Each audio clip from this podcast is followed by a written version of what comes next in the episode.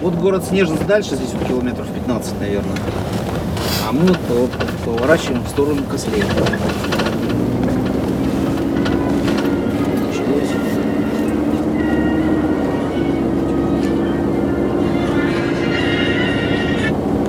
Да. Здравствуйте.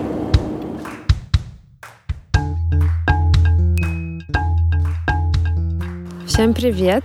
Это подкаст «Кунштюк». Обычно мы с друзьями обсуждаем здесь искусство, выставки, этику и все, что этого касается. Но сейчас я одна, меня зовут Арина, и это экстренное дорожное путешествие, небольшая заметка о том, как мы поехали в Челябинскую область, в маленькие города и деревни между Екатеринбургом и Челябинском с нашим художником Пашей Отдельновым, который участвует в арт-резиденциях 6 Уральской биеннале. Здесь мы будем ездить по разным местам, где есть какой-то след или люди, которые помнят аварию, которая случилась на химическом предприятии «Маяк» в 1957 году. А Паша живописец, и вы можете знать его по его недавней выставке в галерее «Триумф» или по его выставке в Ельцин-центре в Екатеринбурге. Он в целом изучает индустриальное и промышленное наследие городов. У него есть большой проект, который называется «Промзона». Он посвящен э, истории Дзержинска и особенно производственной истории Дзержинска. А здесь у него будет отдельный новый большой проект, посвященный как раз аварии на маяке. Мы приехали в Челябинскую область на несколько дней. Это первый визит в рамках Пашной резиденции. Он приедет сюда еще раз в августе. А пока он просто знакомится с территорией, нас водят и возят и рассказывают вообще историю этого места, и что здесь было, и что здесь будет. И я решила записать нашу поездку, и все записи будут сделаны в полевых условиях. Я делаю их на телефон, поэтому вы будете со мной в машинах, в лесах, в деревнях, в городах, и это будет звучать именно так. По дороге в поселок Сокол я спросила у Паши, что он думает по поводу тиктокеров, которые буквально захватили его выставку в галерее «Триумф» в Москве, потому что они стояли в очереди, чтобы сфотографироваться или станцевать на фоне его работ. И вот что он сказал. Ну, во-первых, это э, в основном не тиктокеры, это инстаграмщики, потому что люди снимали э, э, не видео, а именно фотографировали друг друга. Такая волна началась после того, как кто-то действительно тиктокер, или, может быть, несколько каких-то тиктокеров друг за другом сделали дурацкие видео на моей выставке. Я даже видел, я нашел их. Я не знаю, я бы не пошел на выставку, если бы вот такое увидел. Какую-то музыку наложили. Сказали, что-то бесплатно, там, э, бесплатная выставка в центре Москвы. Вот. И после этого начались настоящие толпы. В первую же неделю там было 8, до 800 или там больше. Мой галерист говорит, до 1000 человек. А вот куратор говорит, 700 было вот э, такое. Но галерея маленькая, она просто не вмещает такое количество людей. И пришлось, ну вот, неделю потерпели, или даже неделю не вытерпели в такой, в такой интенсивной нагрузке. И ввели посещение по расписанию. То есть надо было заранее на таймпэд отмечаться, записываться на определенный час.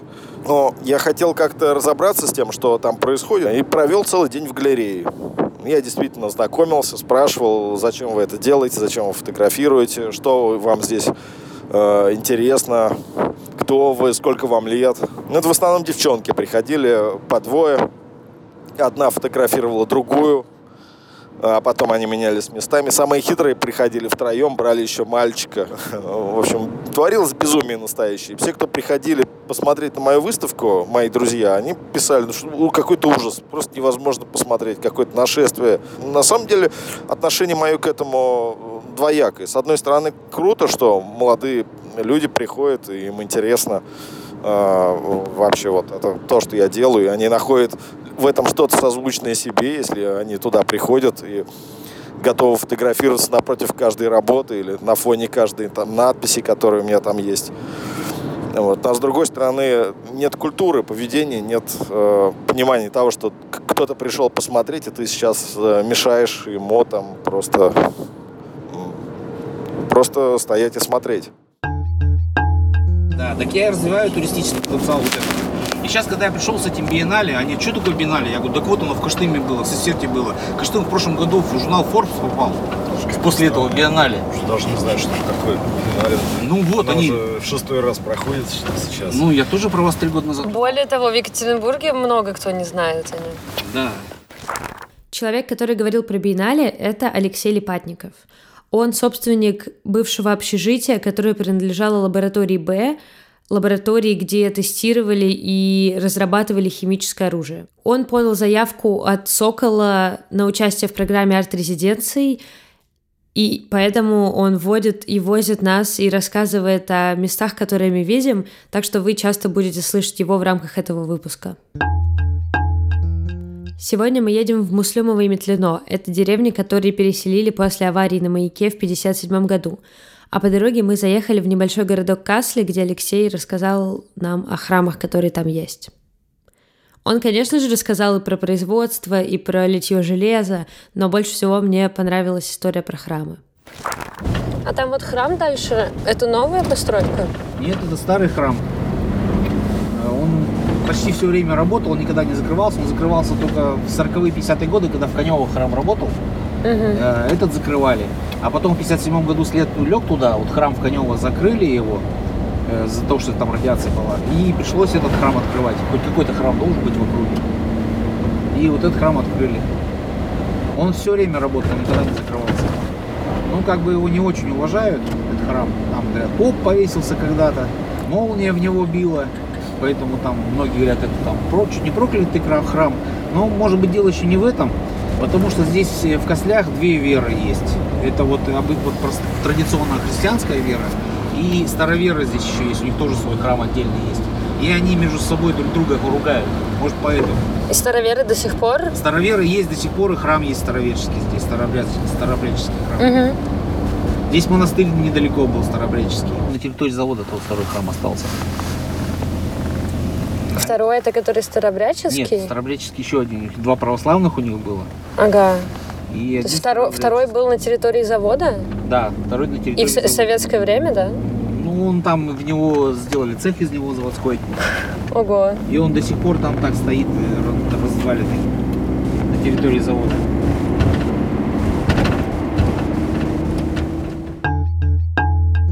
На месте бывшей деревни Муслюмовы ребята увидели небольшую лачушку, это буквально был сарай.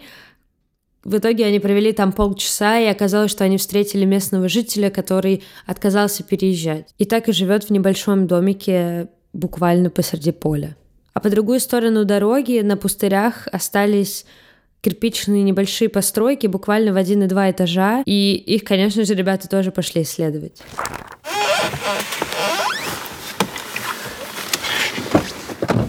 Че, дяденька, интересно рассказывал? Да, интересно, ага. Вот всю жизнь рассказал.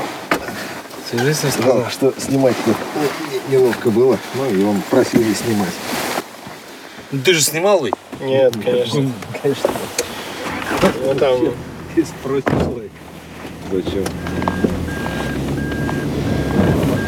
Че, вот в этом сарае он живет? Да, да. Один? Там, такой там, два, на- да, да, с собакой. 60 лет. У него тут дом рядом был. Он согласился на какую-то самостройку, там дальше какую-то домишку в Новом Услюму, а у него денег это достраивать, чтобы жить. Че, вернулся обратно? Да, вернулся. Не, вот тут дом рядом был, сейчас какой-то в каком-то сарае живу. Вон туда не- здание, видишь, торчит? Да. Так оно шестиэтажное. Которая вдалеке или поближе? Это вдалеке. Вдалеке. Угу. Ого. Оно шестиэтажное, оказывается. Ого. Оно там под горой стоит. Там вообще такая штука, как Да, вообще классно. Да, как Колизей. И прямо рядом с внешней стеной прям скала идет. Вот так метров там 3-4, наверное, скала. Ого, а что там Окна в было? скалу. Зачем они в скалу? Ну, это вот мельница была давно-давно. Мгм. При советской власти тут детский дом был, Угу. а потом выселили. Сегодня мы едем в клуб «Химик», который находится в самом поселке Сокол. Как оказалось, это очень важное место для истории атомного проекта. Что, по клубу вас провести показать? Да. Ну, на- на- нас уже... Нам, кстати, показали, но... Так а я чё не знаю? Да, да, да, да, да, да, там Тут из разных сторон разные... Изначально вот этого зала не было. Зал построен в 50-м году. То есть это архитектор Георгий Голубев. То есть вот было только вот это здание. Вообще-то я это сказала, мы это тоже знаем. Ну я что, я повторю. Мы не А какой слышали. архитектор-то? Откуда я знаю? Вот. Началось. А это имеет А, а значение? то, что, то, что Это Голубев- очень большое значение Да, имеет. то, то, что Голубев, это очень большое значение. Это очень большое значение имеет. Нет, чтобы показать, это не имеет значения. Это уже объяснить надо. А что показать здание? Я не же. Ну, конечно. Тут очень интересная история этого места, где вы сегодня вот оказались. Э, Здесь был один из самых первых объектов атомной отрасли нашей, лаборатория Б. Причем в начале лаборатория Б как таковой, она не называлась. Это был по, первому, по первым документам, которые были, это назывался институт Б, биологический институт. Было Значит, дело таким образом происходило. Вот я возвращаюсь теперь к атомному проекту СССР. А еще сегодня к нам приехал Вова Селезнев, художник и главный куратор программы арт-резиденций. Пока мы за чаем в лаборатории Б ждали, когда Паша замерит все комнатки для будущей выставки, мы разговорились с Вовой, и это получилась интересная беседа. В ней также принимает участие Женя Бонаверт, она основательница движения Art Space Hopping, который проходит в Москве. А когда вы делали проект в свадебных платьях? Ну, то есть мы переехали, вот мы закончили, э, и все втроем, как группа Сургут, уехали э, из Нижнего Тагила в Екатеринбург, и как бы наш э, переезд, ну, мы решили обставить таким перформансом. Вот. Проходил фестиваль, ну, то есть намечался фестиваль «Ареал э, искусства в общественных пространствах», ГЦИ местное дело, и мы подали заявку, что мы хотим сделать э, перформанс, который называется «Обряд замуж за Екатеринбург». В общем, э, мы наняли, э, ну, то есть мы подали заявку, она прошла, нам за счет ГЦИ наняли на, на день там, ну не на день, там на 3 или 4 часа, я уже не помню, лимузин настоящий такой свадебный. Вот, и мы там втроем э, в свадебных платьях ездили Там классные от фотки. памятника- От памятника к памятнику, ну, то есть как обычно, ну такой маршрут брачующихся по городу. Вот, это был, была пятница, день свадеб, мы постоянно сталкивались с, э, ну, с, да, с невестами, причем реакция невест, как, э, как правило, была такая более такая мрачная, ну, то есть там самозванцы. ставите всю красоту. Да, Институт. Да, да, да, институт брака. Да. А как ты выбирал художников для этой резиденции? Интуиция. Ну, А Ты, получается, со всеми почти работал? ну, или знаком, ну, кроме и, А как Бигзад нашелся? э, Мария Линд его очень лоббировала. Ну, Художница есть в вашем списке? Да, есть Зоя Черкасская, она из Израиля. Одна. Ну, бывает, да. Ну, знаешь, э, в моих выставках, э, ну, вот я сейчас так думаю, художниц очень много всегда. Ну, то есть прям после нас, например, там ну, почти напополам было, не помню, 4 или 5. Один кейс есть, что В прошлом году на резиденциях было много девушек. Почти все. Почти Кстати, все. Там, был, там были Веркеры и был Матенбергер, и, получается, их было трое, а все остальные были девушки. А в, а в этот раз, получается, она одна. В общем, они балансируют, если брать более широко. Но вот какая проблема с девушками оказывается. То есть э, они не всегда могут э, прям быстро... Ну, то есть вот Света Шуваева находилась в таком стрессе, что, ну, я думаю, что это просто человеку психику ломает посылать его вот э, сюда Припадникову. И когда ты сам видишь эти места, допустим, я вот эту локацию видел, и я думаю, ну, блин, это вообще отдельно. Вот кроме него у меня просто других вариантов вообще не было. Mm-hmm. Ну, то есть это реально место, которое вот э, ну, под него. Еще сходится с темой его исследования, в принципе. Ну, так поэтому я да. и подумал. Ну, то есть это ну, идеально просто. Мне вот кажется, что несмотря на эту какую-то очевидность, есть такой момент, что каким образом мужчин я, как я феминистка, но не радикально, мне интересен этот момент, они же становятся более видимыми, потому что машинерия э, работает таким образом, что мужчине художник вроде как проще продвинуться в какой-то момент, и, возможно, есть художницы, которые работают тоже с темой там, руин, условно, как Паша, но они не столь видимые. Вот, и не знаю, я к тому, что возможно, были бы другие, а художницы, которые бы тоже подошли к этому проекту, но так как вот эти крупные, массивные уже авторы их вынесли на поверхность, они здесь еще раз повторятся и повторятся. Ну, э, вот я говорю, у меня есть э, набор э, любимых художниц, то есть Ирина Корина, я готов ее куда-то куда угодно вставлять. Ну, важно же, чтобы им было комфортно при этом. По итогу этой беседы мы сошлись на том, что дело все-таки не в том, художнике ты или художнице, а в том, какое место кому больше подходит. Мы провели в Соколе еще два дня, посмотрели города и деревушки, съездили в Кыштым, посмотрели на Уральские горы. Там, кстати, очень красиво. А еще встретились с Аней Акимовой, она продюсер программы арт-резиденции. Она свозила нас к своему папе, друг которого рассказывал Паш по громкой связи о том, как ликвидировал аварию на Чернобыльской АЭС, и это было безумно интересно. В целом поездка была довольно выбивающая из колеи и привычного ритма жизни. Она была интересная, но было очень здорово уехать домой. Так, а теперь мне нужно попрощаться с вами и ничего не забыть. Во-первых, спасибо, что вы послушали этот выпуск. Я надеюсь, что вам понравился новый формат, и обязательно дайте знать, что вы думаете, что можно улучшить, например. Это можно сделать на платформах, на которых вы нас слушаете, или еще это можно сделать в нашем телеграм-канале, где мы публикуем не только информацию о новых выпусках, но и разные посты о том, что нас заинтересовало. Еще вы можете стать нашим патроном на Патреоне, если вы хотите нас поддержать, ссылка будет в описании. Ставьте много звездочек, а мало звездочек не ставьте. И до скорых встреч. Пока-пока.